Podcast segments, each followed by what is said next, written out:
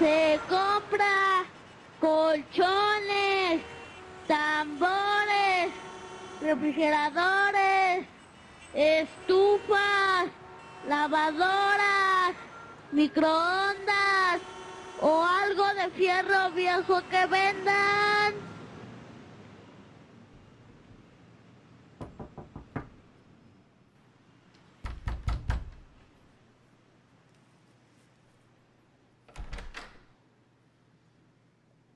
Oiga, señorito, aquí vengo a traerle este microondas que me pidieron que le trajera. Ay, no, no, yo no, yo para qué quiero eso. Te equivocaste de dirección, aquí no es. Ah, pues a mí me lo encargó su mamá. ¿Mi mamá? Y hasta me dijo que le prendiera el mechón. Ah, el mechón. Porque se va para Nuevo León. Préndeme, préndeme el mechón. Que me voy para Nueva York. Tengo buen día, señor Campos. Oye, oye, espera, espera, no me dejaste darte las gracias. Gracias. ¿Cámara? A ver, a ver. Vamos a conectar esta cosa. Deja, pongo mi clave aquí.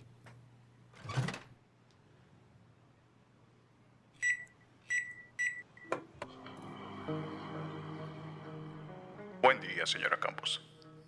La Fuerza Misión Imposible, o IMF Campus México, la ha contactado en nombre de su CEO, Lord Tlatoani, Santo Patrono, Jefecito, Tom Cruise, quien está por liberar al mundo su nueva película, Misión Imposible, Sentencia Mortal. Sin embargo, una fuerza en oposición FIFI a nombre de Christopher Nolan está secuestrando las salas IMAX del mundo para la proyección de su propia película, Oppenheimer. Esta fuerza opositora se ha agandallado la mayoría de cines con pantallas IMAX para proyectar Oppenheimer.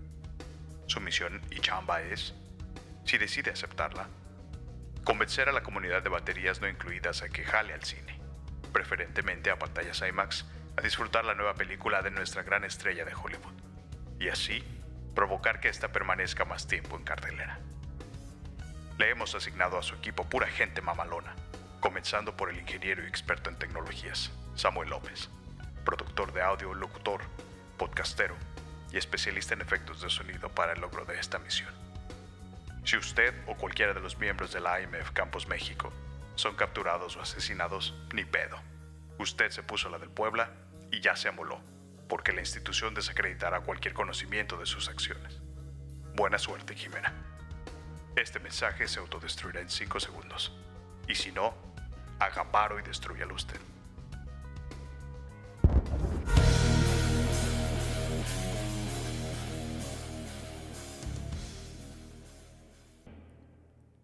Tom Cruise, consagrado por los medios como la última gran estrella de Hollywood, llega a los cines nuevamente en julio para presentarnos la nueva entrega y primera parte de su Misión Imposible 7, Sentencia Mortal.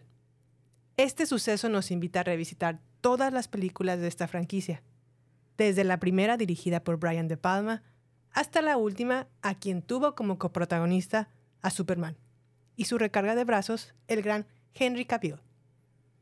Este podcast lamentablemente no está patrocinado por Tom Cruise, la Paramount, ni ninguno de sus afiliados. Sammy, préndele al mechón.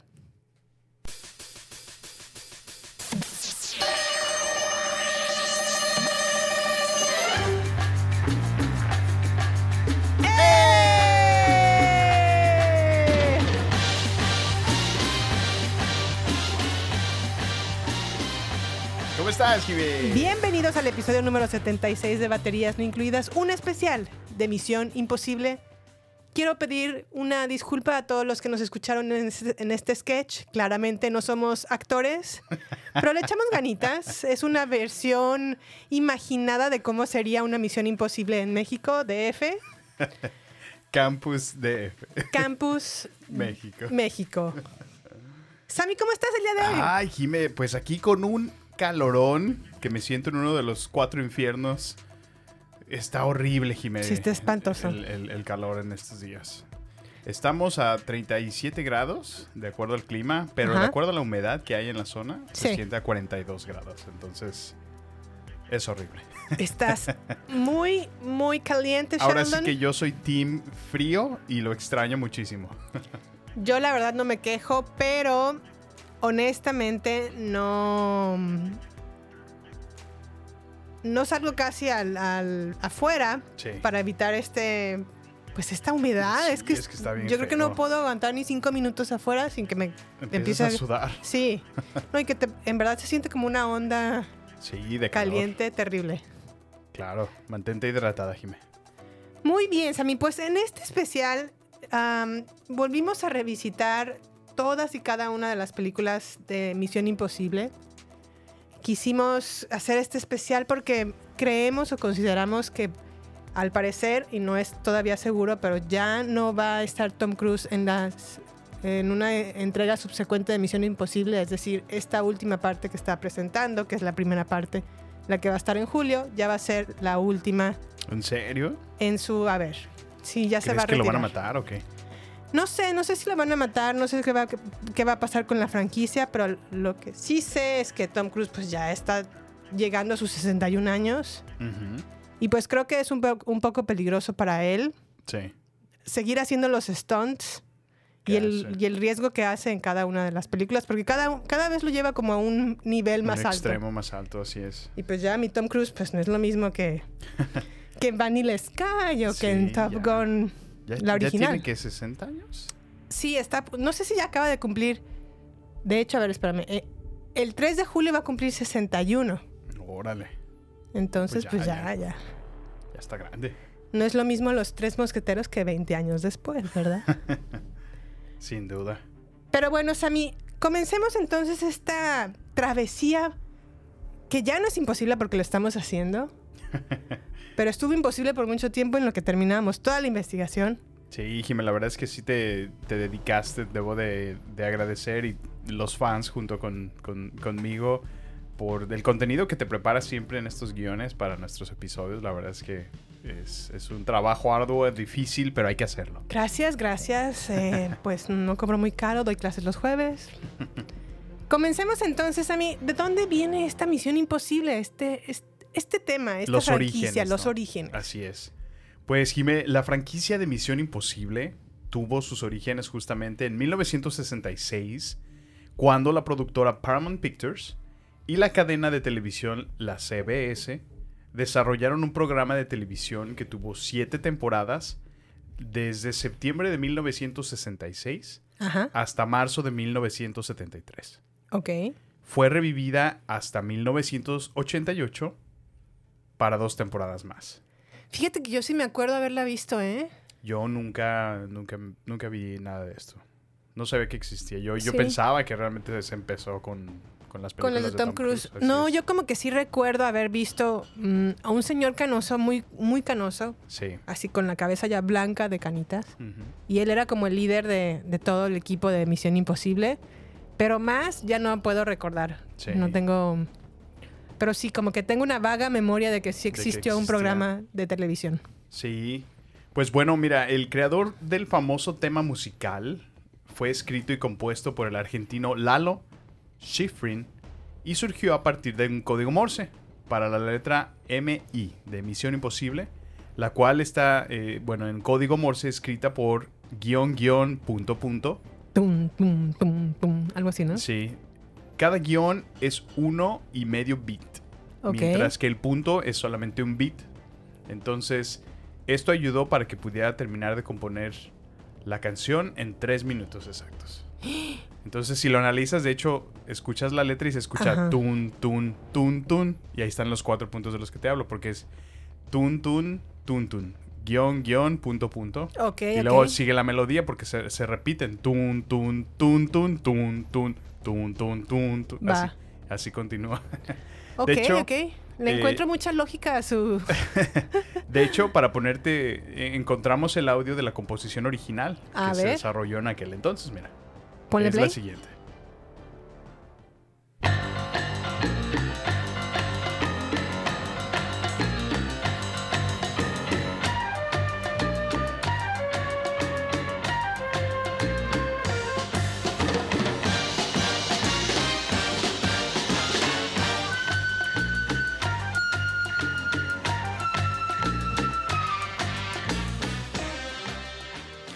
Oye, pues definitivamente sí está como más setentera, ¿no? Sí, pues sí se escucha los años, ¿no? Sí, la verdad es que sí. Sí tiene ese, ese toquecillo setentero. ¿Cómo ves? Estos fueron los orígenes de donde comenzó esta larga y e inesperada saga, ¿no? Bueno, pues evidentemente la propietaria es Paramount Pictures Sí. a través de su cadena CBS o su cadena de televisión CBS, pero lo que no sería lo mismo de Misión Imposible es una persona llamada Tom Cruise. Misión Imposible no sería lo que es ahora sin este gran actor de Hollywood. Y ahora vamos a hablar de cómo Tom Cruise comenzó su vida en este grande planeta llamado Tierra. Perfecto. Bueno, pues Thomas Cruise Ma- Ma- Mapother IV, ¿Ese es su nombre en la vida real? Thomas Cruise Mapother IV, nació el 3 de julio a vísperas de casi nacer el 4 de julio de 1962 en el estado de Nueva York. Su papá era un ingeniero en electrónica. Ah, mira, es a mí como Sí, tú. sí, sí. y su mamá una maestra de educación especial. Ahora, Tom Cruise, pues bueno, es que su papá, digamos que no podía mantener trabajos, ¿verdad? Ahorita les voy a decir por qué, pero Tom Cruise creció muy cercano a la pobreza y bajo una estricta religión católica. Ah, mira. En un momento, en una entrevista, describió a su papá como un portador del caos, un bully y un cobarde que golpeó a sus hijos. Híjole, sí. Y debido a que su papá constantemente perdía trabajos por su alcoholismo y muchas otras cosas más, no podía mantenerlos o darles como una, digamos, una vivienda o una vida estable, ¿no? Sí, Entonces se mudaba constantemente de ciudad en ciudad. ok. Tanto fue así que llegó a vivir hasta en, en Canadá. Ok. Trabajaba en pequeñas labores como cortar el césped, vender postales, vender periódicos para poder ayudar a su familia. Sí. Y en una de esas ocasiones, en una de esas tantas escuelas, porque estuvo como en 15 escuelas cursando la primaria, en una de esas escuelas le tocó hacer como una obra de teatro, obviamente estudiando la clase de drama, y ahí fueron los inicios en donde Tom Cruise dijo, ah, esto, Esto me me gusta, sí, esto sí, me sí. gusta, esto me gusta. Entonces, bueno, pues por un corto tiempo, ya también cuando Tom Cruise estaba un poco más grande o más adolescente, comenzó una carrera en lo que él creía que quería hacer, que era un sacerdote franciscano, pero la abandonó, o bueno, más bien no la abandonó, amablemente le pidieron retirarse Deje. de... Deje de estudiar para sacerdote porque no creo que califique. ¿Y qué fue lo que hizo? Lo expulsaron por robar alcohol. Oh, siguiendo los pasos de su padre, ¿no? Bueno, no, él robaba para venderlo, Ah, para conseguir dinero. Sí, sí. Y lo cacharon pues infraganti, ¿no? Robando alcohol. Entonces, pues bueno, a la edad de 18 años dijo, basta, soy adulto, dijo, ya quiero empezar mi, mi- mi carrera de actuación más en forma, se mudó para Nueva York. En Nueva York no le fue a lo mejor muy bien, se convirtió en un chofer de autobuses, también estuvo de mesero un tiempo, hasta que se fue a Los Ángeles a probar si podía encontrar roles para la televisión. Órale. Y la qué, verdad... qué humildes dime. comienzos. Sí, la verdad. es que sí, sí. Y mi- no me imagino cómo debe de haber sido, pues, tener una casa, pues, con conflictos por la cuestión de su papá. Sí. Pero también creo que, pues, encontró en la actuación como un medio. Ujú. Dijo, de aquí Sí, soy. sí. Y también creo que fue muy afortunado, ¿eh? Porque no fue mucho tiempo que apareció en su primer rol, que fue en 1981, en una película muy famosa de aquel, aquel tiempo, que se llamaba Endless Love o Amor Eterno, que fue protagonizada por Brooke Shields. Ok. Recuerda que Brooke Shields se hizo como muy famosa en aquel entonces por ser protagonista de la el, el secreto de la Laguna Azul o una cuestión Ah, así. sí, sí, cómo no. Sí, sí. Y Brooke Shields era ahí como la protagonista, pero bueno, Tom Cruise fue como un- una parte del elenco, ¿no? Ujú. Y Sí. después su segundo trabajo fue la película de Taps, que era como un estudiante militar que estaba medio locochón. Ujú. Y poco a poco fue ascendiendo a la carrera de Tom Cruise. ¿Qué más sigue en su carrera, Sammy? Pues bueno, para ese entonces ya él tenía como un, un rol que definió su carrera, Sí. que fue para la película de Risky Business. Oh, sí. Negocios riesgosos. Ajá. Muy buena película, Muy ¿verdad? buena película, así es, que, que bueno, yo ya, ya para ese entonces ya lo empezaba a notar. Y para 1986, Top Gun sería la película que le otorgara el estatus de superestrella. Cabe destacar que al principio él no quería formar parte de esta película. Ah, ¿no? Sin embargo, una vez que Cruz probó que eh, podía volar las aeronaves, o sea, se, se sometió a algunas pruebas para, para probar, calarse, ¿no? De alguna Y manera. aguantar, ¿no? Ajá. Los vuelos. En este modelo de prueba, pues hizo algunas piruetas y, y bueno, terminando su entrenamiento, tomó la primera cabina telefónica que se encontró Ajá. y llamó al productor para decirle que estaba convencido de que quería hacer la película. Y pues el resto es historia, Jimé. Me imagino que después de Top Gun se hizo ya muy famoso, ¿no? Sí, sí, sí. Pues ya para este entonces tuvo que aprender a manejar motocicletas, hizo pruebas ahora en un F-14, lo cual pues podemos entender que le hizo despertar este gusto por la adrenalina, ¿no? Su adicción que tiene por, Sí, qué bárbaro. por la acción y adrenalina. Adrenalina, sí, qué bárbaro. Sí, esta película recaudó 357 millones de dólares de un presupuesto que tuvo de 15 millones. Uf, Entonces les fue bastante hitazo. bien. Sí. En 1987, Tom Cruise con- contrajo nupcias con la actriz Minnie Rogers, quien fue quien lo introdujo a la iglesia de la cienciología. O sea, como de 26 años el actor se casó. Pues muy joven, ¿no? Pues, en parte. Chavillo. Sí. Sin embargo, se divorció a los tres años debido a los rigurosos horarios de trabajo que ambos actores tenían. Ok, en ese ok. entonces. Tom Cruise continuó muy involucrado en la iglesia de la cienciología, lo cual determinaría con quién se podía relacionar y con quién no. La iglesia de la cienciología.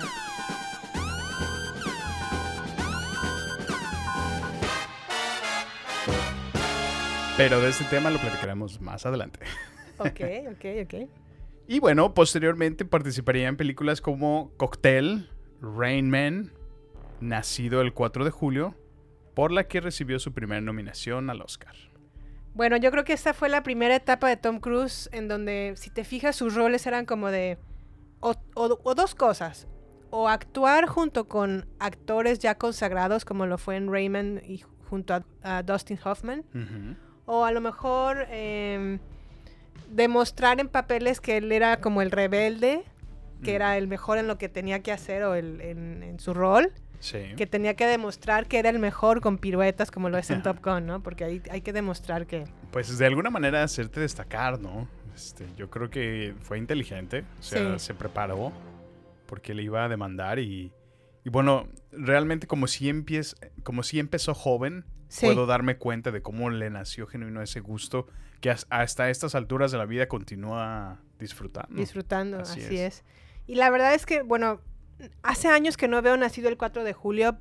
Eh, es una película que se basa en un evento real de un ah, veterano de la guerra de Vietnam real. Órale. Pero la verdad es que creo que ha sido una de las mejores actuaciones de Tom Cruise que le he visto de joven o en su primera etapa, ¿no? En donde es joven. Nacido el 4 de julio, mereció completamente estar nominado para el Oscar. No recuerdo con quién compitió en aquel entonces, pero pues bueno, ha estado muy cerca de ganar el Oscar y como que siempre se queda ahí. En veremos. A la bo- al borde, ¿no? Pero bueno, en su segunda etapa, creo que Tom Cruise ya dándose cuenta de su, de su estrellato, de, su, del- de lo que amasaba en, en cines o en, Sí. en dinero cada vez que salía en pantalla, dijo, pues bueno, ahora no solamente es para mí necesario elegir buenos papeles, porque también actuó junto con Jack Nicholson. Muy Mm, buena película, sí, por sí, sí. cierto, eh, Cuestión de Honor. Mm, pero también han de haber pensado, ok, necesito como más libertad creativa para yo elegir mis proyectos, porque también eventualmente quiero producir, eventualmente quiero dirigir y quiero esta libertad, ¿no? Entonces, Sí. junto con su agente, que llevaba trabajando con ella 11 años, fundaron la productora Cruz Wagner. La agente o su agente de 11 años llamada Paula Wagner dijo, sí, vamos a juntarnos, hacemos esta agencia productora, la cual fue fundada en julio de 1992. Sí. Y bueno, como, como ya lo mencioné, la intención era darle más libertad creativa. A partir de octubre de 1992, esta productora de Tom Cruise empezó a negociar con la Paramount Pictures la franquicia de Misión Imposible. ¿Por qué? Porque Tom Cruise era muy fan de este programa de televisión cuando eran más niños. Entonces me imagino que a lo mejor ha de haber visto como todas las temporadas o a lo mejor bastantes episodios de aquel Misión Imposible Que programa televisivo. Sí. Y sí, de ahí sí. dijo, ok, ahora quiero que por favor me den a mí la franquicia. O yo manejo más bien, ¿no? La, la franquicia de Misión Imposible. Y esto fue ya asociado con Paramount Pictures, ¿verdad? Esto fue ya con Paramount Pictures, que más o menos suena así.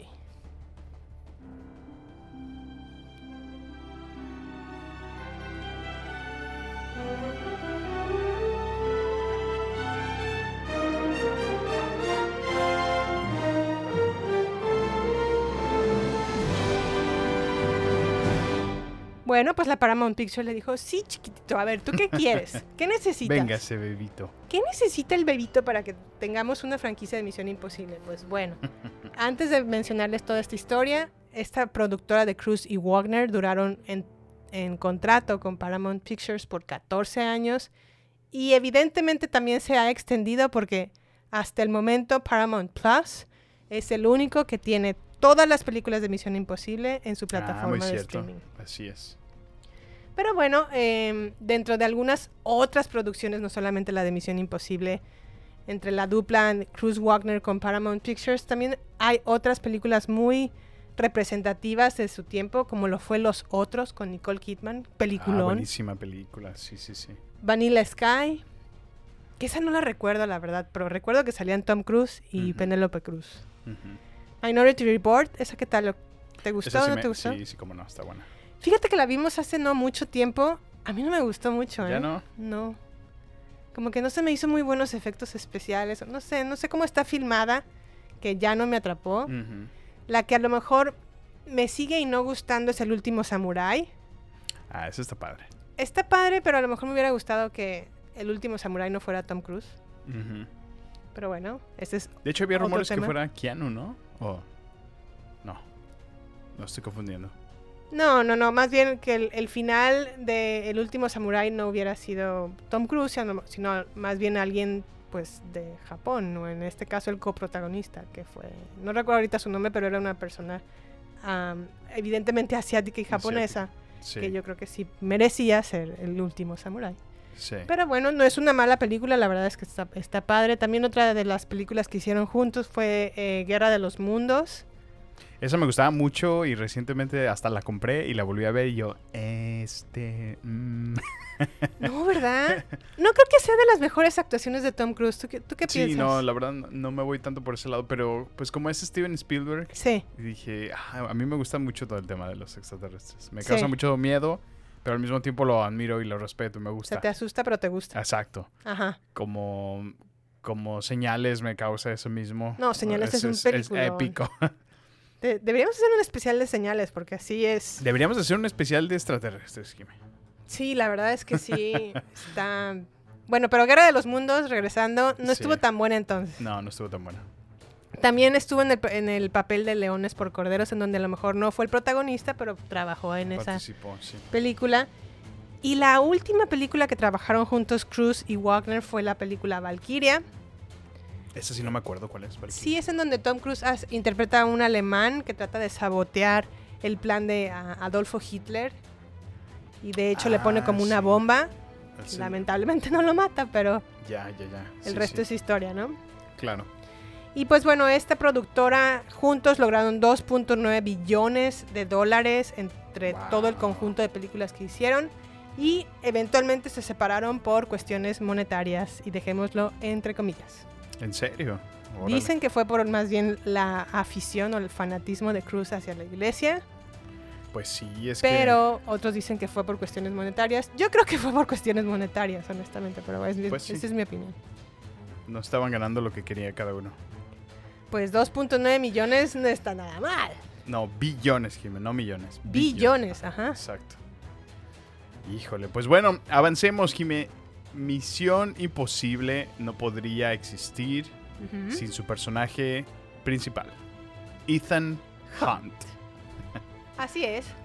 Tom Cruise nos ha otorgado su talento actoral a través de una filmografía que comienza desde los años 80, como Jimé lo menciona, hasta la fecha.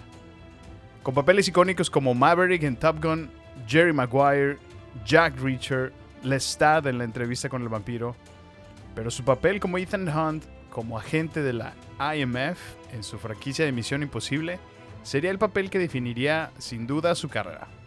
Ahora sí que como Silvia Pinal, acompáñenos a ver esta bonita historia.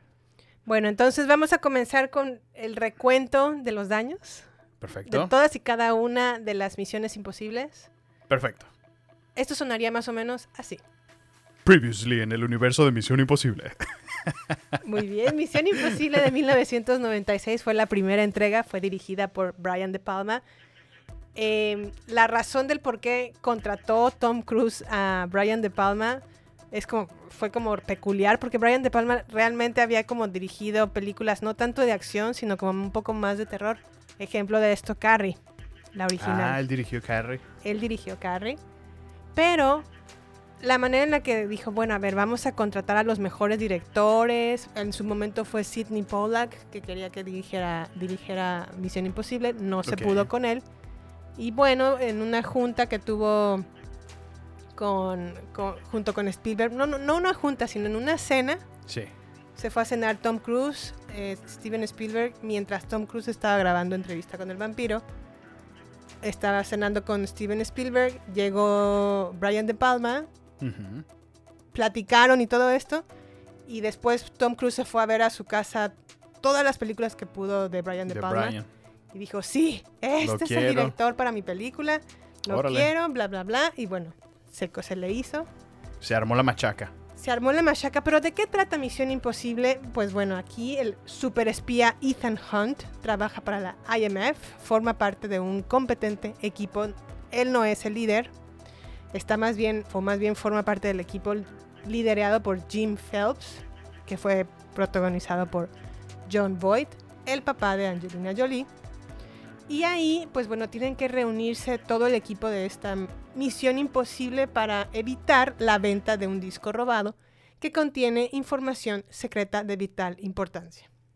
Entre el subtexto de lo que es Misión Imposible, pues realmente se centra en lo que es la traición dentro del equipo, la lucha de Ethan por descubrir la verdad y su determinación por llevar a los responsables ante la justicia.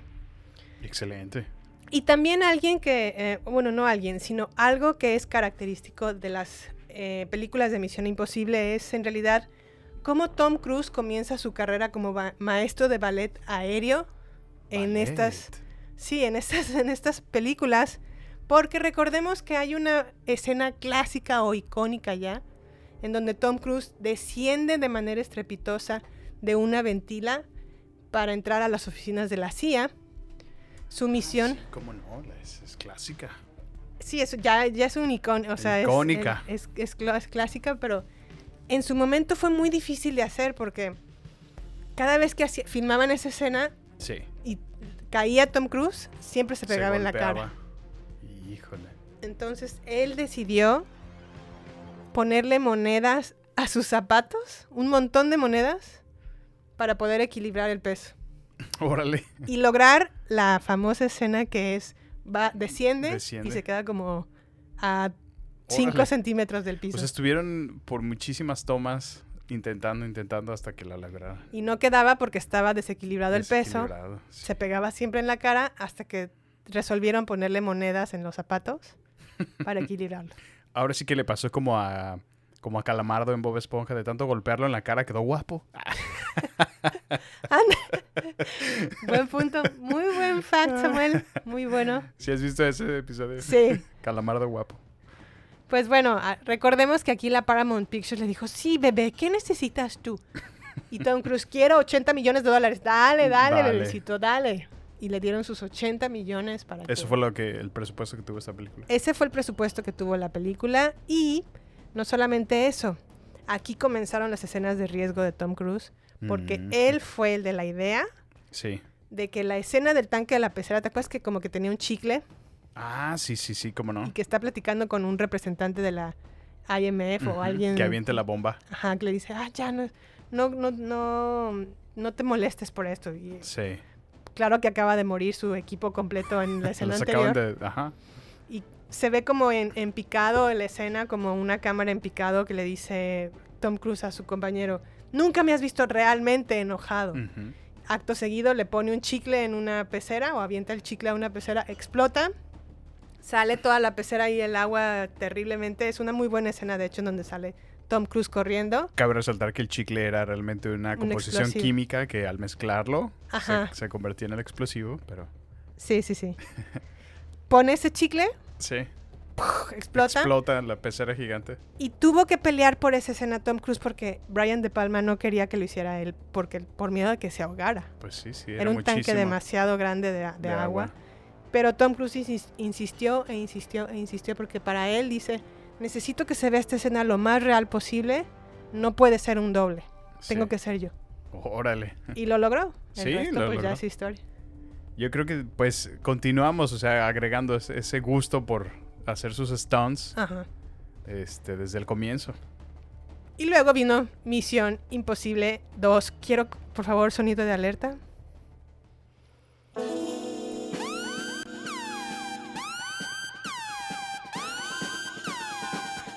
¿Por qué? ¿Cómo que por qué? A mi parecer es la peor entrega.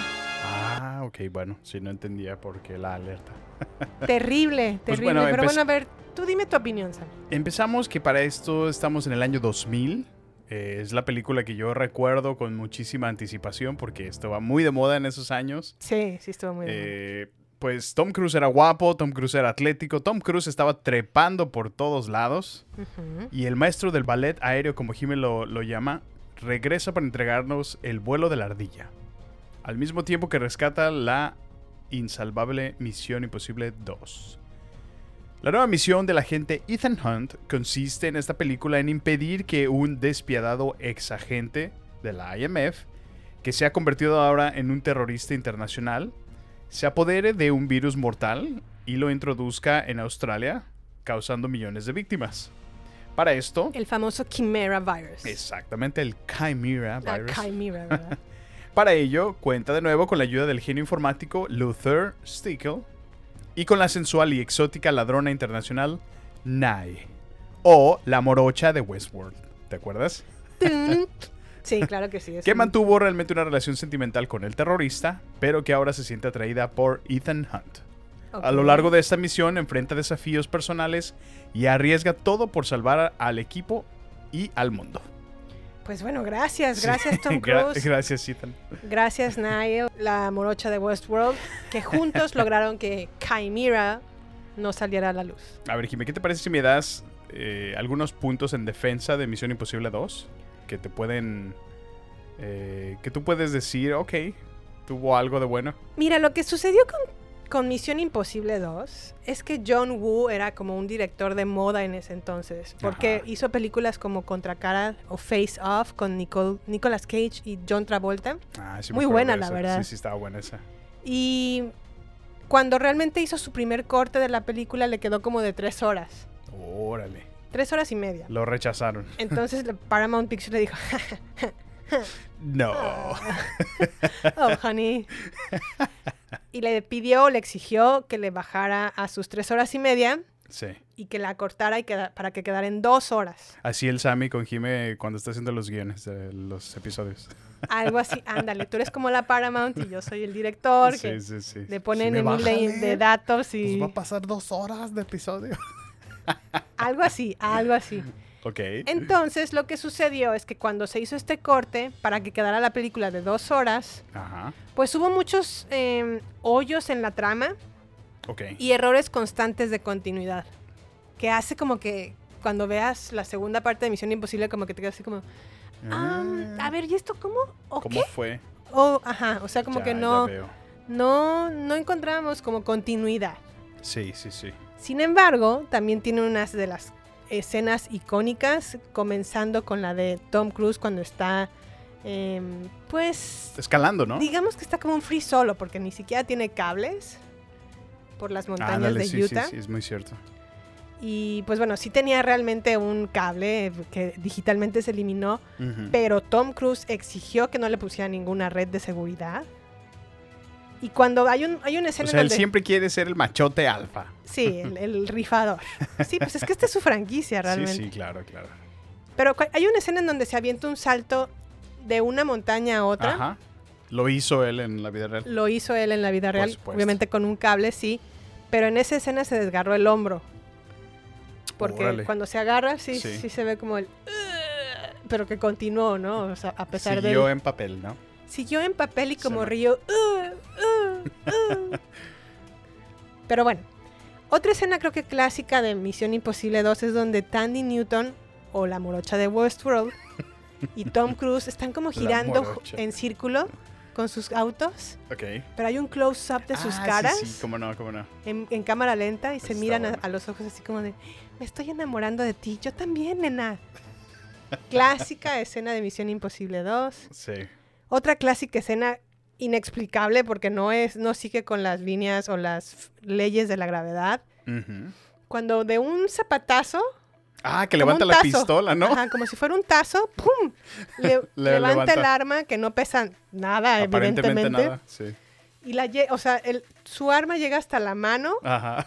y no solamente eso, en forma de, de- de- no en forma, sino en, en la, la- el arma gira de tal manera en el aire para que de estar de una plana o en una forma horizontal se ponga en vertical y no Y le solamente quede eso, listo para sujetarse.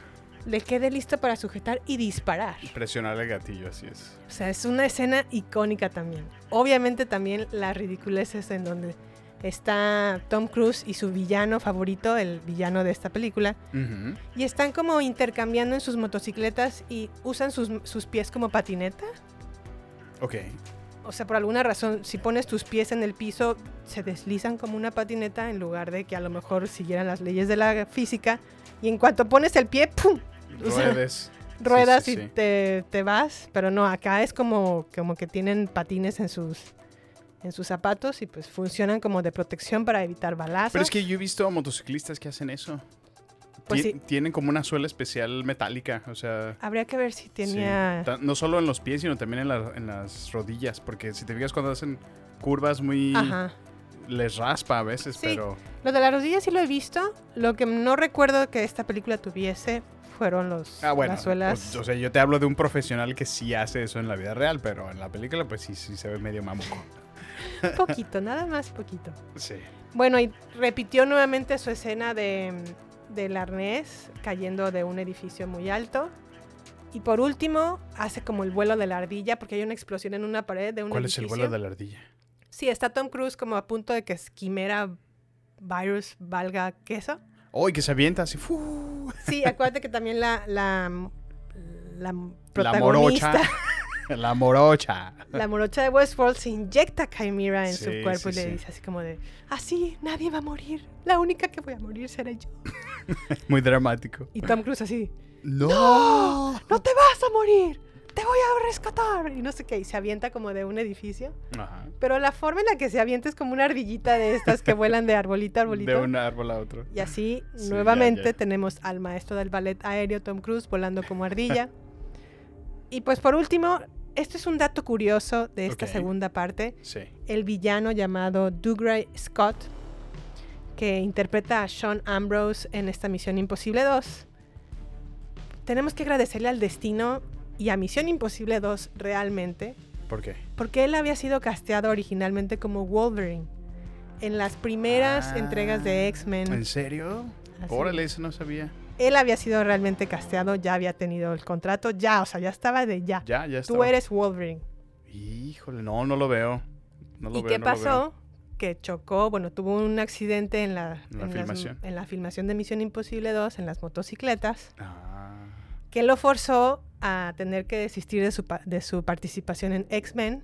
Y entonces Hugh Jackman fue el reemplazo. órale. No, pues fíjate, era un rol destinado a Hugh Jackman. La verdad es que yo no veo a Hugh Jackman en ningún... En otro, O sea, no puedo ver a alguien más en como ese Wolverine, exacto. más que a Hugh Jackman. Que de hecho, dato curioso, también está por regresar en una nueva película de Deadpool, Deadpool 3. Ah, sí, sí, sí, sí, supe. Entonces, todavía tenemos Hugh, Hugh Jackman, Jackman para rato. para rato. Al menos interpretando Wolverine. Ok, Sammy, vámonos entonces rápido a Misión Imposible Tripas. Perfecto. Pues esta salió en el 2006 y fue dirigida por el mismísimo J.J. Abrams, que fue el director de Star Wars, El despertar de la fuerza, El creador de Felicity. el creador de Felicity. Y mejor aún, el de Alias. Ah, muy cierto, alias. Tin, tin, tin, tin. Bueno, pues tras haber llevado a cabo diversas misiones, el agente especial Ethan Hunt se ha retirado del servicio activo y se ha comprometido con su amada Julia, interpretada por Michelle Monaghan. Pero, cuando es secuestrada, uno de los agentes entrenados por el mismísimo Ethan Hunt volverá de nuevo a la acción. La película está llena de acción, traiciones y momentos de alta tensión, mientras que Ethan Hunt tendrá que enfrentarse a Owen Davian, interpretado por Philip Seymour Hoffman, un individuo sin escrúpulos que trafica con armas e información y se convertirá en un enemigo despiadado. Al que en paz descanse Philip Que en paz descanse. Hoffman. Sí. Ethan Hunt se convierte en un péndulo para saltar de un edificio a otro en uno de los edificios más altos de China. Cuando China y Estados Unidos eran amiguis. Como dato curioso, Rachel McAdams rechazó el papel del interés amoroso de Ethan Hunt, el cual terminaría en manos de Michelle Monaghan, como lo acabamos de mencionar. Ok, ok. Esta película tuvo un presupuesto de 150 millones de dólares y J.J. Abrams se convirtió en el primer director debutante en dirigir una película con un presupuesto tan caro. Carísimo de París. ¿Cómo ves, Jimé? Bien, bien. A ver, pues, ¿qué te parece si nos movemos a Misión Imposible Protocolo Fantasma?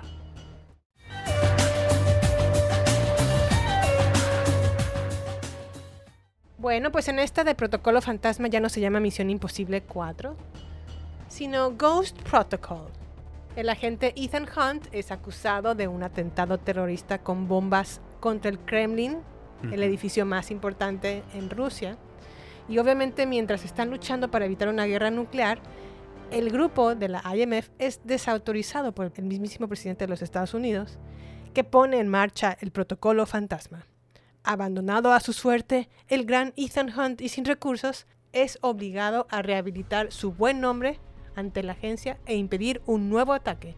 La película obviamente eh, pues, no fue a lo mejor tan famosa o tan redituable como lo fue la anterior, pero des- destacando aquí que Tom Cruise ahora se le ocurrió al señorito lanzarse del edificio más alto del mundo de que está en Abu Dhabi, el famoso Burj Khalifa.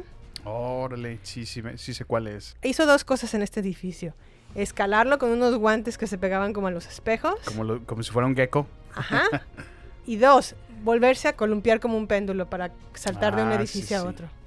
Órale. Entonces, la verdad es que es muy destacable aquí lo que hizo. Reconocido su- sus, pues, sus stunts hasta este punto sin, sin requerir dobles, ¿no? Que nunca pudieron sacar Así es. ningún dolarito de, de Tom Cruise. Ahora, algo que quiero destacar de esta película no es en sí sobre la trama o la película, Sí.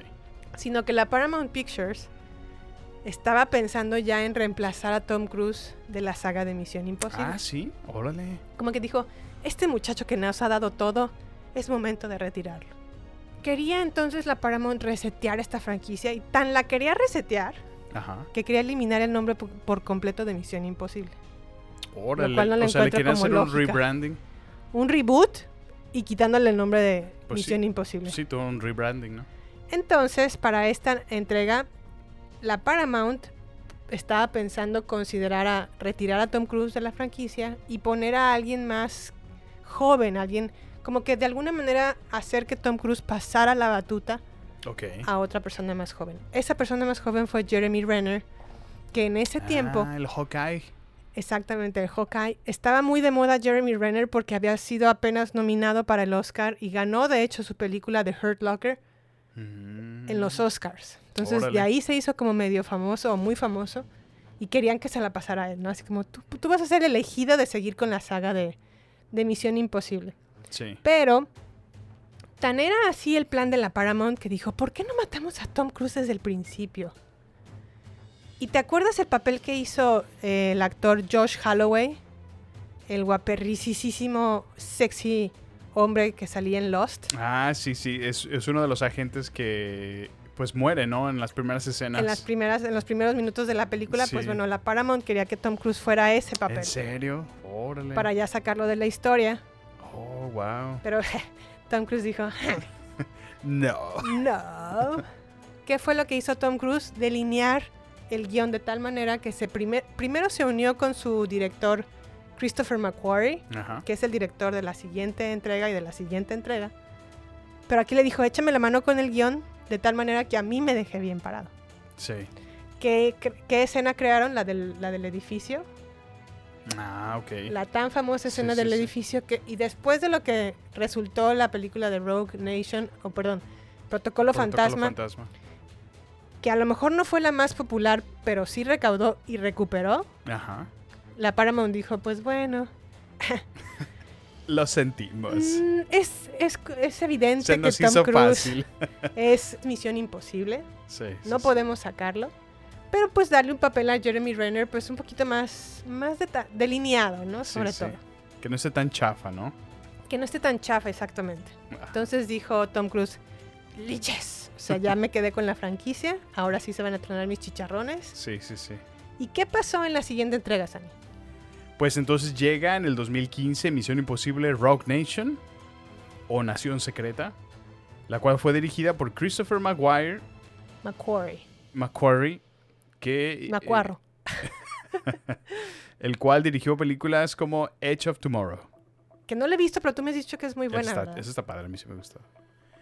Bueno, y en esta película, con la IMF disuelta y un Ethan Hunt abandonado a su suerte, el equipo tiene que enfrentarse contra ahora un nuevo y llamado sindicato, el cual es una red de agentes especiales altamente preparados y entrenados. Este grupo está empeñado en crear un nuevo orden mundial, mediante una serie de ataques terroristas que son cada vez más graves, Uh, Ethan reúne a su equipo y une sus fuerzas con la agente británica renegada llamada Ilsa Faust, que es la gran Rebecca Ferguson, quien puede que sea o no miembro de esta nación secreta. la verdad es que fue una gran... Un gran cast meter a Rebecca Ferguson, ¿no crees? Sí, la verdad fue una excelente inclusión. Digo, ya sé que vamos a hablar un poquito más adelante de, de las chicas de, la saga, pero esa fue una excelente adquisición para Sí, fue una excelente adquisición.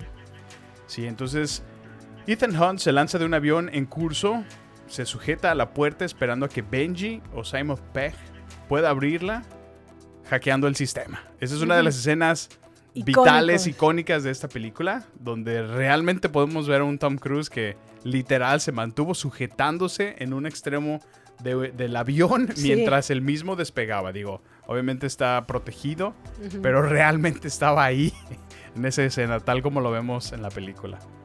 Nuevamente, eh, esto fue un Airbus A400M. ¿El modelo del avión? El modelo del avión, así es. Sin uso de dobles o efectos visuales, fue suspendido en, el aire a más de 5000 pies. Oh, wow. Fíjate. Entonces, Sí, ahí le podemos ver hasta el, el cerebro casi, casi, porque está tan fuerte sí, la imagen. es que se, sea, se le mueve todo el rostro de la Sí. presión de, de- de- con la velocidad que va moviéndose el avión. Sí, sí. Otra escena clave de esta película es cuando eh, Ethan Hunt se sumerge en aguas con corrientes mortales Oh, sí, sí, sí. para intercambiar lo que es una tarjeta de información a otra. En la película En la película, así es. muere Para por escena- segunda vez.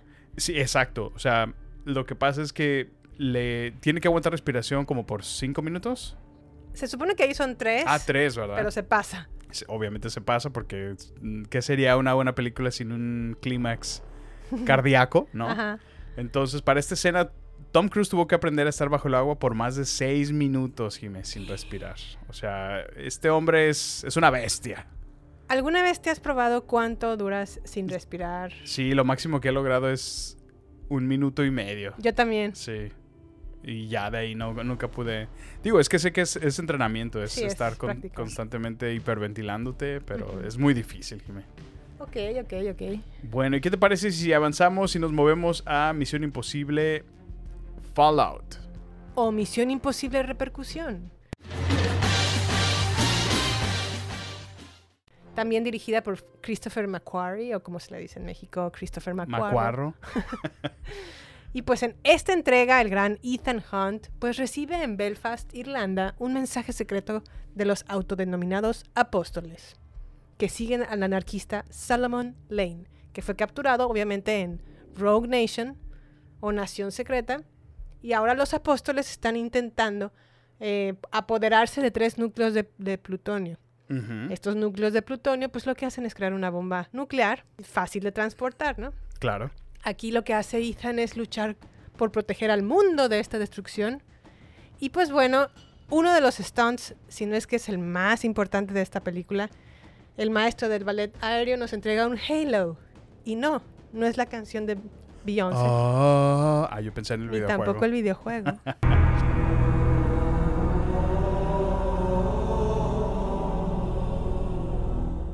Halo es un High Altitude Low Opening que junto con Superman estuvieron practican- practicándolo por un año.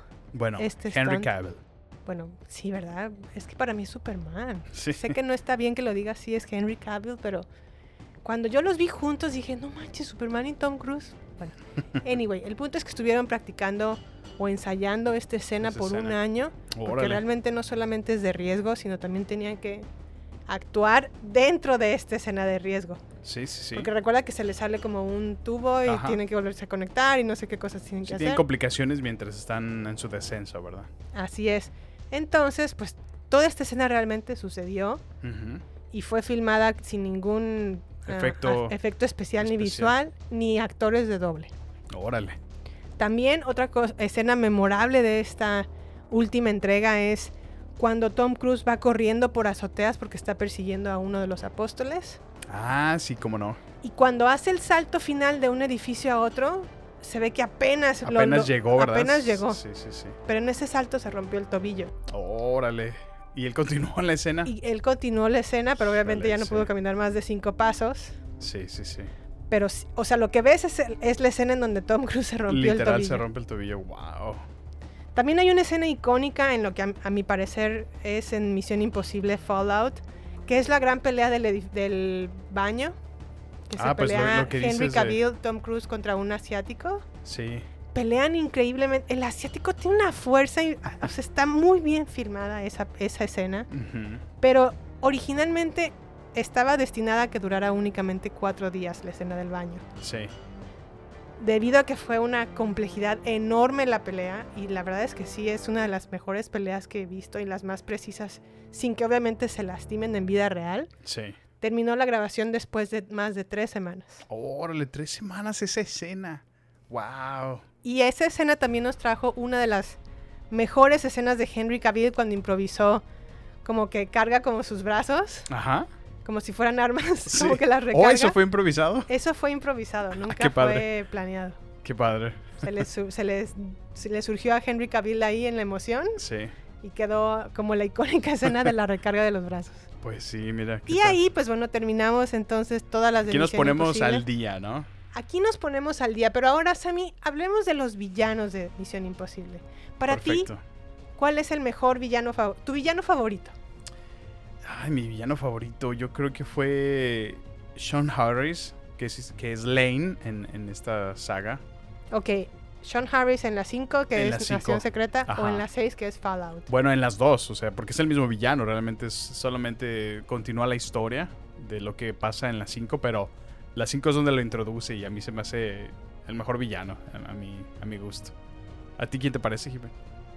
Fíjate que para mí fue muy difícil tomar la decisión porque yo estaba entre Philip Seymour Hoffman, Ajá. que interpretó a Owen Davian en Misión Imposible 3, Sí. o al mismísimo Henry Cavill en Misión Imposible Fallout. Pero creo que por, por respeto me quedo con Philip Seymour Hoffman. Ok. Que sí es cierto, o sea, realmente es, es un villano, sí, pero es nada más, no es el principal. Es como un... Es como un chalancillo, ¿no? ¿Quién? Henry Cavill. Es un apóstol. Es uno de los apóstoles. Discúlpame, pero ningún apóstol en la Biblia es chalancillo.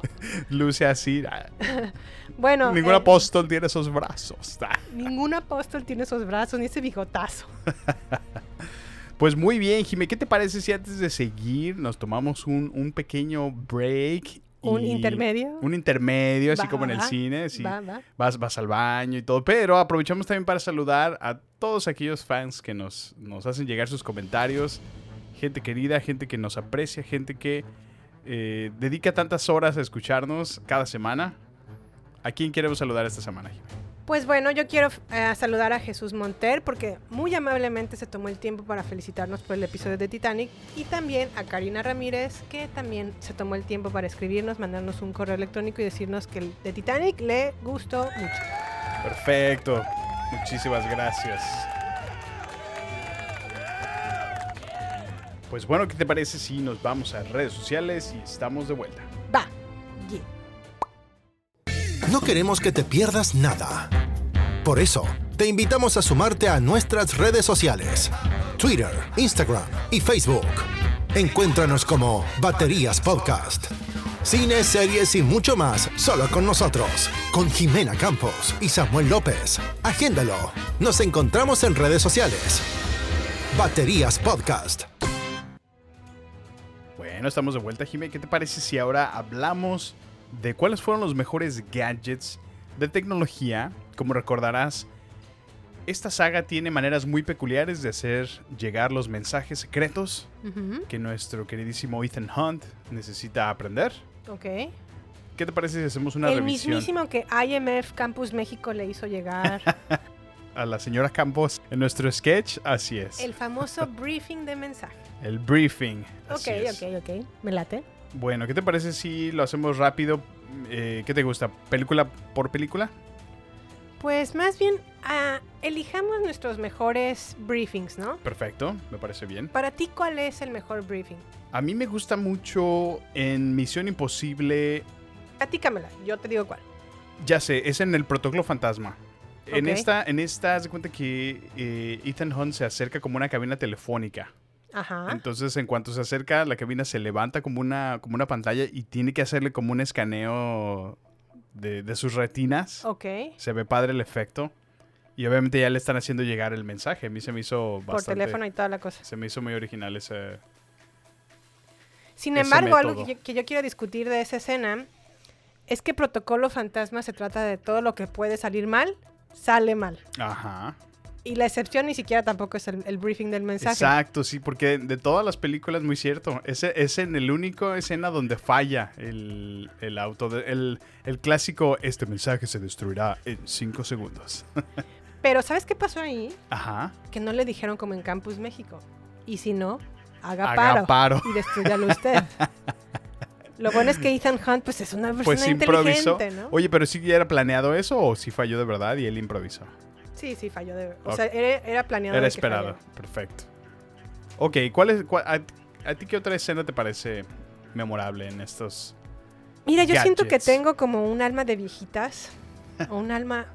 Yo siento que tengo un alma como de una persona Grande. más grande o más adulta o más senil. que me voy a Bien quedar... anciana.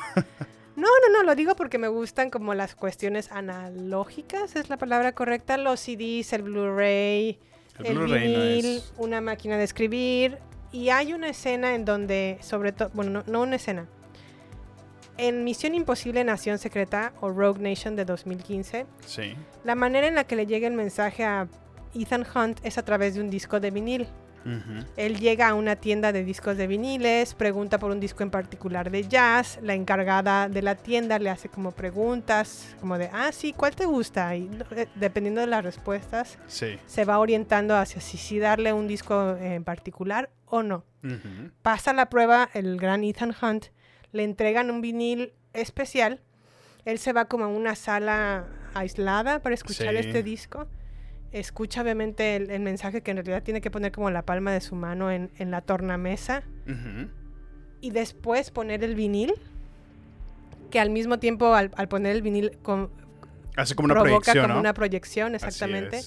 Y en esta proyección es como una pantalla en donde le da la información de todo, pues el su misión. mensaje o toda su misión, pero al mismo tiempo escucha un mensaje que resulta ser como una trampa. Sí, sí, sí. Acto seguido voltea y alguien que es el gran Salomon Lane tiene, Por eso es el mejor Villano. villano de esta película. tiene ya apuntando con un arma a la encargada de la tienda Sí, sí, sí. y pumbas. A sangre fría la mata frente a Ethan Hunt. Así es, ese es mi mensaje o mi briefing Sí. de mensaje favorito. Otro que a mí me gusta mucho es en la última película, justamente en Fallout, donde se le entrega como un paquete así en medio de la noche Ujú. y que fue como la inspiración para nuestro, Sí, fue la inspiración, así es. para nuestro sketch. Y trae como un libro, ¿no? Que al parecer es la Odisea de Homero. Ajá.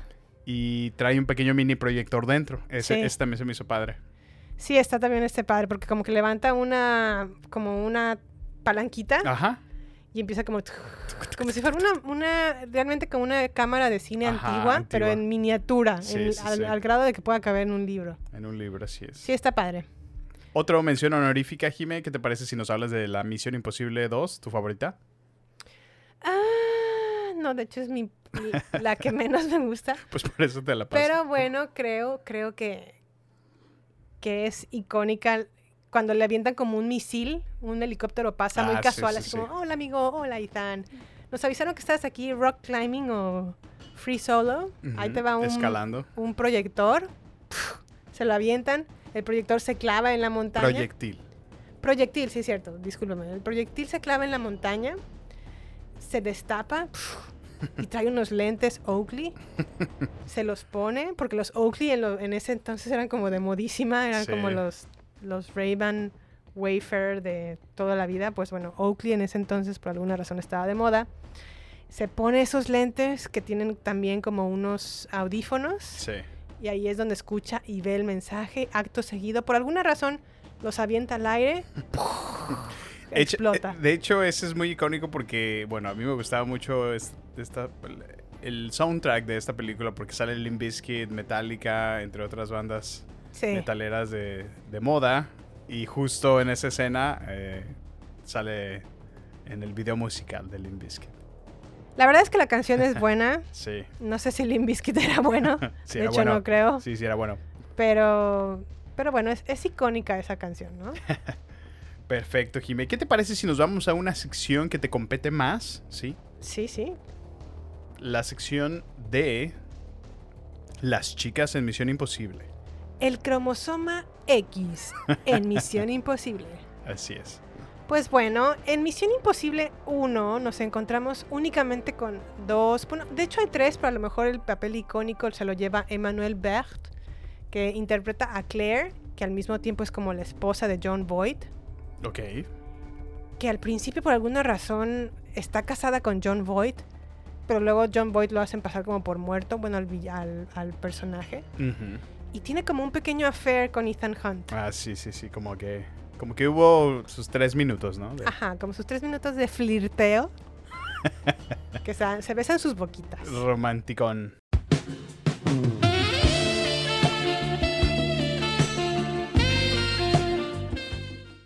Romanticón y pues Ethan Hunt ya se veía, ¿no? Con la viuda, ¿no? Dijo, pues ya de aquí soy. y pues, ¡zas, culebra! Que esta mujer lo traiciona porque siempre estuvo de, del lado de su Del marido. lado, así es. Pero pues de, Fue una trampa. de pasadita pues me echo unos besillos con Ethan Hunt. y no olvidemos que en Misión Imposible 1 matan a Kristen Scott Thomas, una super actriz de todos los tiempos. A lo mejor en ese entonces no era tan famosa, pero aquí me la mataron. Ahí ya estaba muer- morta. ¿Y quién es, quién, bueno, en, en Misión Imposible 2 a mí, quién es la protagonista? La protagonista es, es Thanwyn Newton, que interpreta a Naya Hall. Que es de la que hablamos anteriormente, es la que se inyecta, la que nos hace el favor de inyectarse el Chimera vi- virus. El Chimera.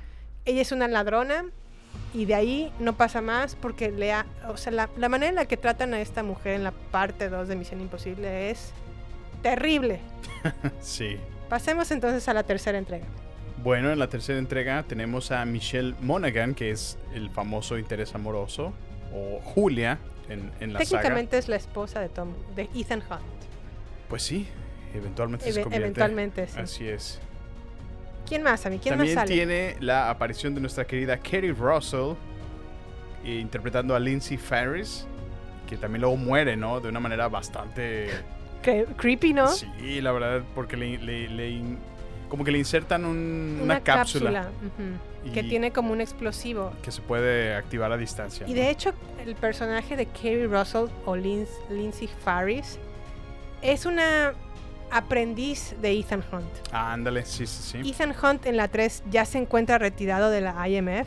Ajá. Está dedicando su vida a ser feliz junto con Julia, Ujú. interpretada por Michelle Monaghan. Y de- le llaman y le dicen, ay amigo, pues ¿qué crees que tu aprendiz Tenemos favorita, chamba.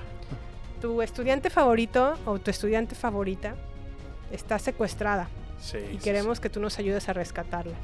Y él así como que se acuerda del entrenamiento, así de, no, pues es, es que Sí era, era bien chida". buena. Sí era bien buena, ni modo de que dejarla que me la, me la maten. Me la mayuguen. voy a salir del retiro para rescatar a mi agente o a mi estudiante favorita, pero lamentablemente le inyecta a este gran villano una cápsula como explosiva en su Sí. cerebro, que justo un segundo Antes de antes, que lo puedas- estuvo a punto de salvarla, pero le explota Y le queda todo el ojo chuaco. y le queda la cara terrible. sí, la verdad, se, se pasaron con Desmejorada, ¿eh? dice. Y también aparece como uno de los integrantes del IMF, el equipo de Ethan Hunt, Maggie Q, que interpreta a Zen. ¿Y de dónde la conocemos? Jimmy? La gran Nikita. Nikita. Nikita versión televisión Ajá, o serie de televisión. ¿no? así es. Pero bueno, recordemos que Kerry Russell le sirvió a lo mejor este papel de, de espía porque después quedó en los The Americans, The Americans. que es un papelazo de Sí, Kerry sí, Russell. Sí, Qué, bu- qué buena serie es Qué The buena Ameri- serie es The Le debemos un, un episodio solo a The, Sí. Americans. Tun. Bueno, ok, vámonos entonces a Misión Imposible 4. Aquí nada más tenemos como protagonistas a Paula Patón. También por ahí sale como que tres segundos la gran Lia Sedó. Pero Ah, apenas sí, como sí. que iba empezando su carrera. Está muchachilla. Esta muchachilla. Pero Paula Patón, que es la esposa de... ¿Me puedes recordar el nombre de este cantante que cantaba Jejeje? Junto con Pharrell Williams. Ay, el, el de Blur Lines. Ajá. ¿Cómo se llama? I know you want it. Blurred lines. Bueno, Paula Patón era la esposa de este señor. Mm, se llama Robin Thicks. Robin Tickle, ¿no? ¿O Thix? Thicks. Bueno, Paula Patón es la era la esposa de este señor. Este señor se hizo famoso con esta canción que acabo de, según yo, cantar o lo que sea.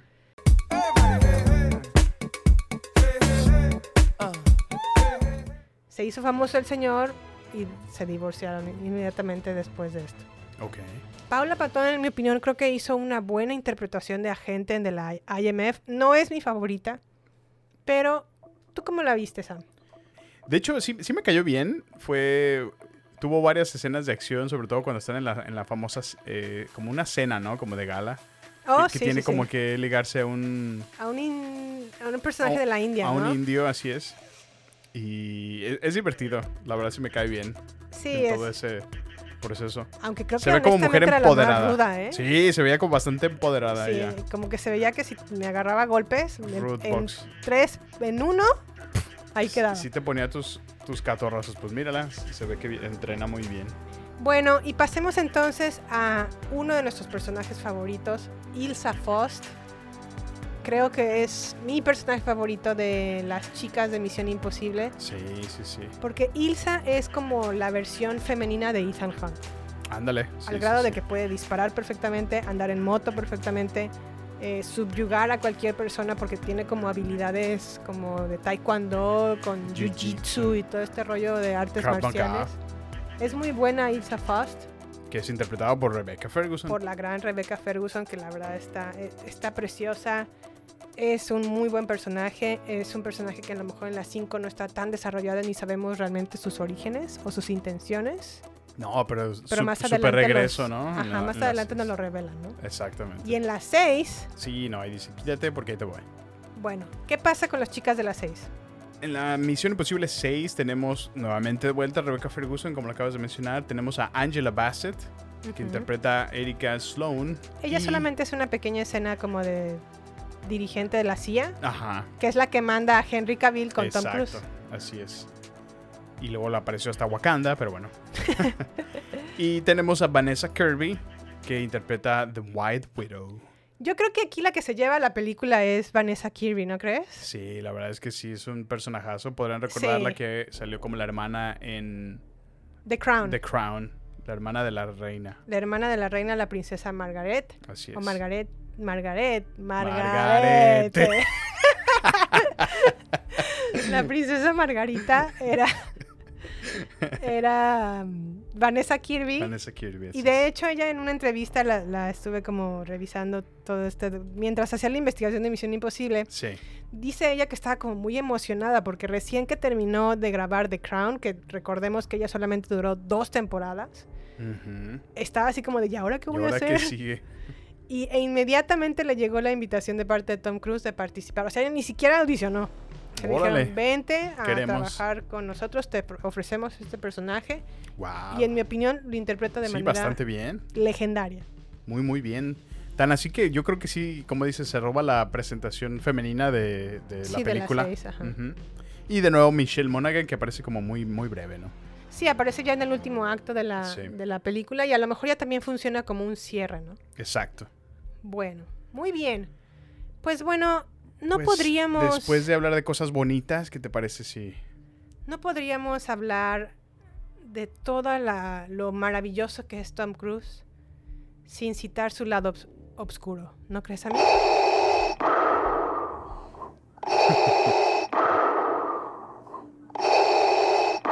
Pero ¿cómo? ¿Acaso Tom Cruise tiene un lado oscuro? Todos tenemos un lado oscuro. Ay, mamita. Pero bueno, esto solamente son suposiciones, son a lo mejor también declaraciones que ha hecho no solamente Tom Cruise, sino las personas que han trabajado a su lado.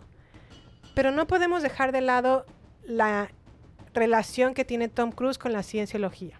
¿No crees a mí? Ah, pues, pues sí, es que yo creo que ha sido eh, vital para su, persona, su carrera en general, porque pues tengo entendido que sí es bastante estricta, ¿no? Entonces, sí, sin duda yo creo que ha, ha, de alguna manera dirigido mucho de su vida, ¿no? Pues sí, la verdad es que no es un secreto que forma parte de esta iglesia. De hecho, se rumora que gran parte de la razón del divorcio entre él, o sea, Tom Cruise y Nicole Kidman, fue debido a que las prácticas que el actor seguía dentro de esta iglesia irrumpían con las creencias religiosas de Nicole, que fue eh, criada católica de nacimiento. Órale. Entonces como que a Nicole se le hacía como muy rara la cuestión y también su papá de Nicole Kidman, que es un psicoanalista, le decía a Nicole, oye, como que está muy raro está el raro. comportamiento de tu marido, este, no, no estoy contento con esta situación, pero tú analízalo, o sea, tú revísalo. Claro. Y pues llegó un punto en donde Nicole expresó su descontento con la iglesia y de cómo se comportaba Tom Cruise y cómo la iglesia giraba alrededor del actor para mantenerlo conte- contento y Mm. afiliado a la iglesia. Sí, pues es que para ellos, imagínate, un, un- un actor de este nivel, de, esta, de este reconocimiento, o sea, es, era vital, ¿no? Conservarlo, mantenerlo contento, Mantenerlo mantenerlo, contento, bien, mantenerlo... Porque pues obviamente no es solo su presencia ahí, sino que al mismo tiempo, pues tú crees que no, las donaciones, ¿no? Del buen corazón que a lo mejor podría ser Tom Cruise en una Navidad. Ajá. Entonces, pues por supuesto que lo querían mantener ahí. Sí, la verdad es que es vital Tom Cruise para la Iglesia de la Cienciología. Y también otra, otra cuestión que sucedió entre Tom Cruise y Steven Spielberg. Recordemos que la primera película que hicieron juntos fue Minority Report y la segunda fue La Guerra de los Mundos. Pero en esta segunda, Steven Spielberg mm, declaró que no volvería a trabajar con Tom Cruise en la vida. Órale. O sea, no quiere volverse a involucrar con él. ¿Por qué? Porque en su momento Tom Cruise estuvo trabajando arduamente para involucrar a Steven Spielberg a la Iglesia de la Cienciología, ¿En por la cual? Steven Spielberg dijo, basta, somos adultos, tú tu religión, yo te respeto, pero no te metas con la mía No, porque yo pues estoy es- contento con ella. Pues él es judío, ¿no? Él es judío, así es. Sí. Y bueno, pues en- en- en- entre una de las otras cosas que se habla de Tom Cruise es que siendo promotor de la iglesia influyó a políticos en Europa para que se reconociera la iglesia y obviamente eh, se reconociera la iglesia en el continente europeo Ajá. y la exentaran de impuestos. Ah, ok. Entonces solo la cienciología es, es americana. O sea, no, no tiene sedes en otro lado. Aquí, aquí nació y aquí es su sede principal. ¿Americano? Americana. Pues no... Aquí es su sede principal, aquí surgió, Ok. pero sí tiene muchas en, eh, En otros en partes otras del partes del mundo. así Ya es. veo, sí, sí. Pero bueno, dejemos de lado entonces a Tom Cruise y la cienciología y ahora hablemos de sus lindos divorcios. El actor se casó muy joven, como a los 26 años se casó, con Mimi. Rogers. Eh, Mimi Rogers es otra actriz y productora. Y ellos se casaron desde mayo de 1987, o sea, casi a seis años de que Tom Cruise inició su carrera como actor. Ok. Rápidamente se divorciaron en febrero de mi- 4 de 1990, pues porque como que no tenían tiempo para verse Entiendo. por la carrera de ambos. Y pues rápidamente también se divorciaron. Sí.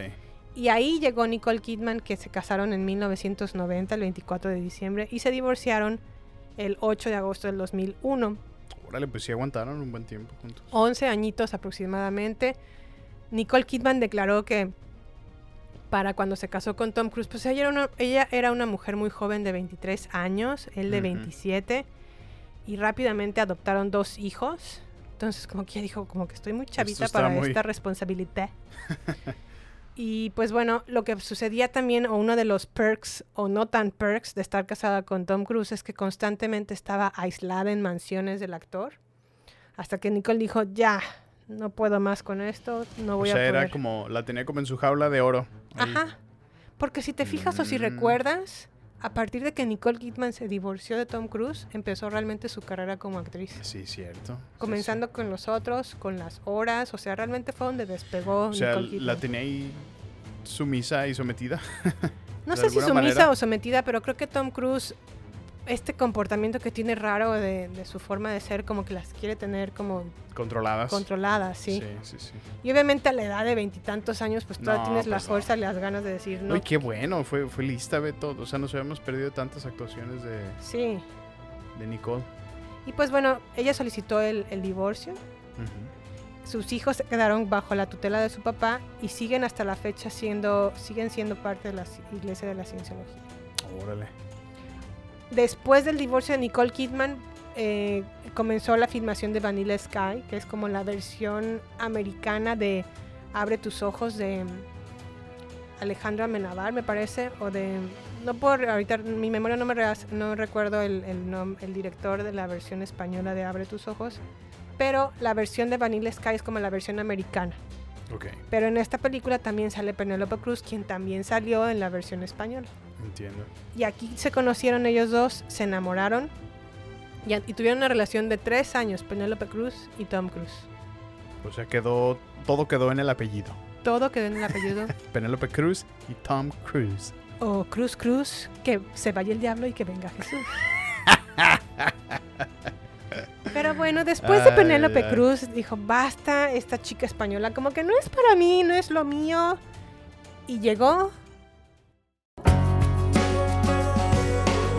Ha ha ha!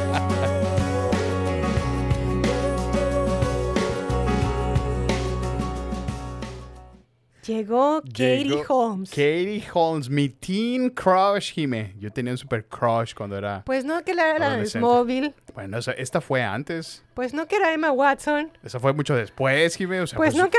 Uno va avanzando y tiene crush, en- crush televisivos en la vida, Jime. Asparo. ¿Qué? ¿Qué? ¿Qué? No, es que mi, en mi, mi memoria tengo almacenado que era la de Smallville y después Ujú. Emma Watson, pero por alguna razón no recuerdo, no tengo sí, ya te- registrado a Katie Holmes. Ya te había platicado de Katie Holmes. Me gustaba mucho. Me gustaba porque era Joy en Dawson's Creek.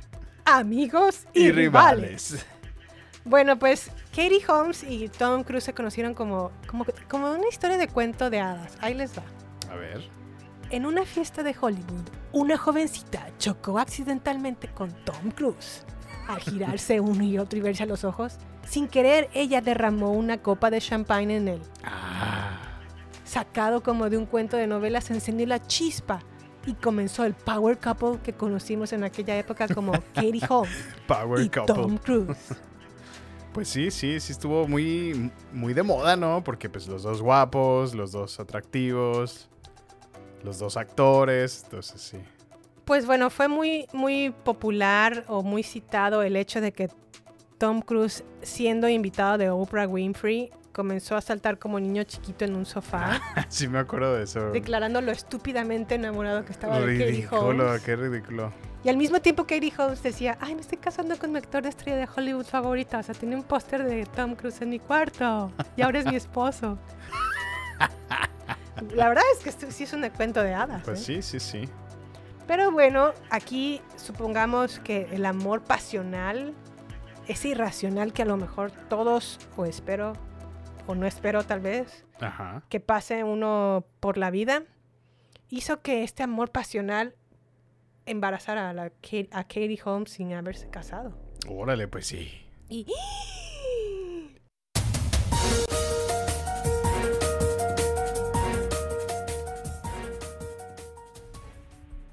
el chismarajo del año, pues sí, Estaba gorda. Katie, Katie Holmes se embarazó de Tom Cruise y lo que hizo Tom Cruise fue algo pues muy sencillito, muy, muy característico de Tom Cruise, ¿no? ¿Qué hizo? Se aventó de un techo. No, no, no. Él dijo, voy a comprar una máquina de ultrasonido para Ah, ponerla en mi casa. Me va a costar 200 mil dólares. Órale. Y con ella voy a monitorear a mi hija las veces que se me antoje. ¿En serio? Por supuesto, esta, este acto cometió, bueno, que de comprar una máquina de ultrasonido de 200 mil dólares, Ajá. le ganó a Tom Cruise pues la crítica y el backlash de la Federación de Doctores de Estados Unidos, Pues por supuesto. porque dijo, oye, ¿cómo, cómo No compras manches. una máquina para una hija cuando acá los necesitamos para millones Para- de chiquillos que están también Para haciendo? miles, exacto. Entonces Tom Cruise dijo, pues bueno, les voy a donar la máquina sin ningún problema, siempre y cuando nazca mi hija. Ay. Ve, problemas... eh, Del primer mundo, Del ¿verdad? primer... Sí, exacto. O sea, los ricos, ¿no? Seis meses después... ricos siendo ricos. Ricos siendo, ricos siendo Tom Cruise. Seis meses después le propuso matrimonio a la gran Katie Holmes en la Torre Eiffel en París, Francia. No, pues eso sí vivieron su, su historia de amor. ¿Sabes qué? Imagino que, que llegó como en un helicóptero Tom Cruise. Ándale, algo así. O un- en un paracaídas. y no solamente Cásate eso. conmigo. Pasa a un helicóptero, le avienta un proyectil, se abre, son unos Es- lentes Es un ramo. y los lentes tienen un anillo. Ah, algo así, ¿no? Y si no acepta, le va a explotar en, En cinco segundos. ah. Bueno, se casaron en un castillo de Escocia bajo obviamente la religión de la cienciología. El líder y presidente de la cienciología, David Miscavige, fue el mismísimo padrino de Tom Cruise. Órale. Dieron a luz a una pequeña y hermosa niña llamada Suri, Ah, sí me acuerdo la famosa Suri, sí. Que tiene toda la cara de... de Tom Cruise, ¿no? Bueno, no, de, no, Katie, de Katie Holmes. Holmes. Sí, tienes razón. Entonces, para el 29 de junio, eh, para el 29 de junio del 2012,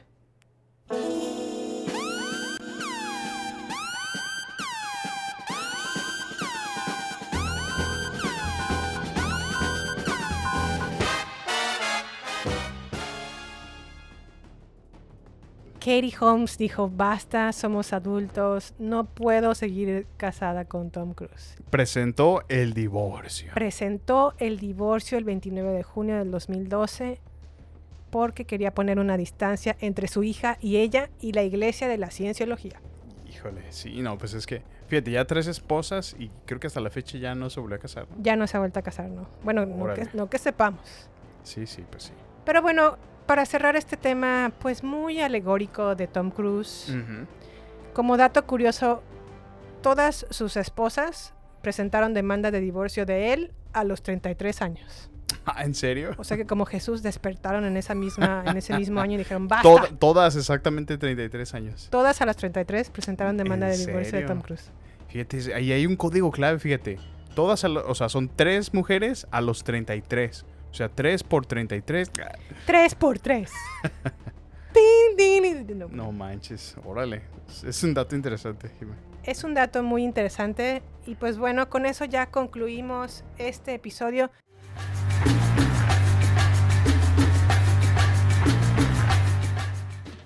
Sammy, ¿por qué crees que nuestra audiencia debería de ver no solamente la última entrega de Misión Imposible que va a estar estrenándose en el cine en julio 12, sino las películas de Misión Imposible?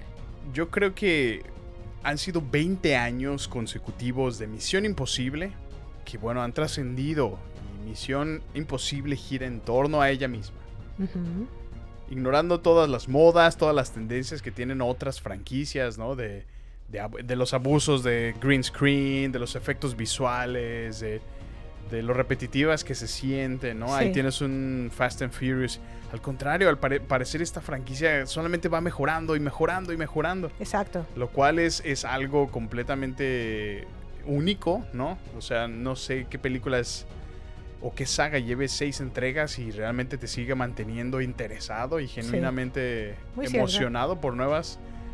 Eh, otra razón por la cual consideramos que, que debe- deben de ver esta película es ya que constantemente está observando al pasado. Obtiene inspiración de películas de Alfred Hitchcock, por ejemplo The North by Northwest o Vértigo, Ok, sí. y ejemplo de esto es claramente la primera entrega de Misión Imposible dirigida por Brian De Palma. Estas películas han influenciado el trabajo de Buster Keaton para que Tom Cruise sea el encargado de hacer sus peligrosos y emocionantes stunts. Los cuales, pues Jimé, no me, no me podrás negar que son increíbles, o sea, a su edad y, y- y sigue haciendo. Hay una en particular que creo que ya la habíamos mencionado en el episodio pasado, donde eh, en esta película que se acerca va a ser un super stunt que se avienta de, de un precipicio en una motocicleta. Sí. Y podemos En ver eh, libre. en, en un año entero que se dedicó a estar entrenando la caída. Y, o sea, es increíble, Jim. En verdad es, es asombroso el ver que una, un actor ponga este grado de dedicación, que a lo mejor otros actores se- solamente se enfocan en su actuación, ¿no? En cómo mejorar, cómo hablar. eh, y él no, o sea, él, él prepararse literal físicamente para efectuar esto. Además de su actuación, es, es increíble. O sea, ¿qué otras cosas consideras, Jimé? Bueno, además recordemos que Tom Cruise es el productor de estas películas. Contrata a sus directores. Hizo muy Exacto. buena dupla con Christopher McQuarrie. Así es. No solamente lleva el gran amor que tiene Tom Cruise al cine al nivel de no tener dobles en la película, Ajá.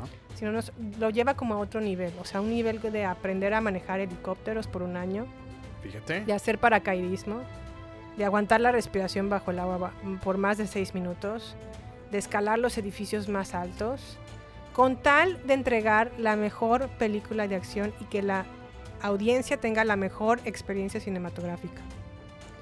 Tom Cruise es en realidad o es en sí misión imposible. Sin duda. Su compromiso para entregarnos escenas de riesgo que lo ponen al filo de la muerte y en verdad. Algo sale mal y se, se muere, ¿eh? Sí, sí, sí. O sea, o sea, es que ha habido numerosas ocasiones en las que pudo salir algo mal. Esa que mencionabas, donde se rompió el tubo, pudo quedar un metro atrás y se cae. O sea, Y se va. se va. A lo mejor queda parapléjico, o sea, ya no pudo avanzar en la película. O sea, muchas veces. Sí, la verdad es que sí ha tenido escenas de riesgo muy, muy, cada vez más fuertes.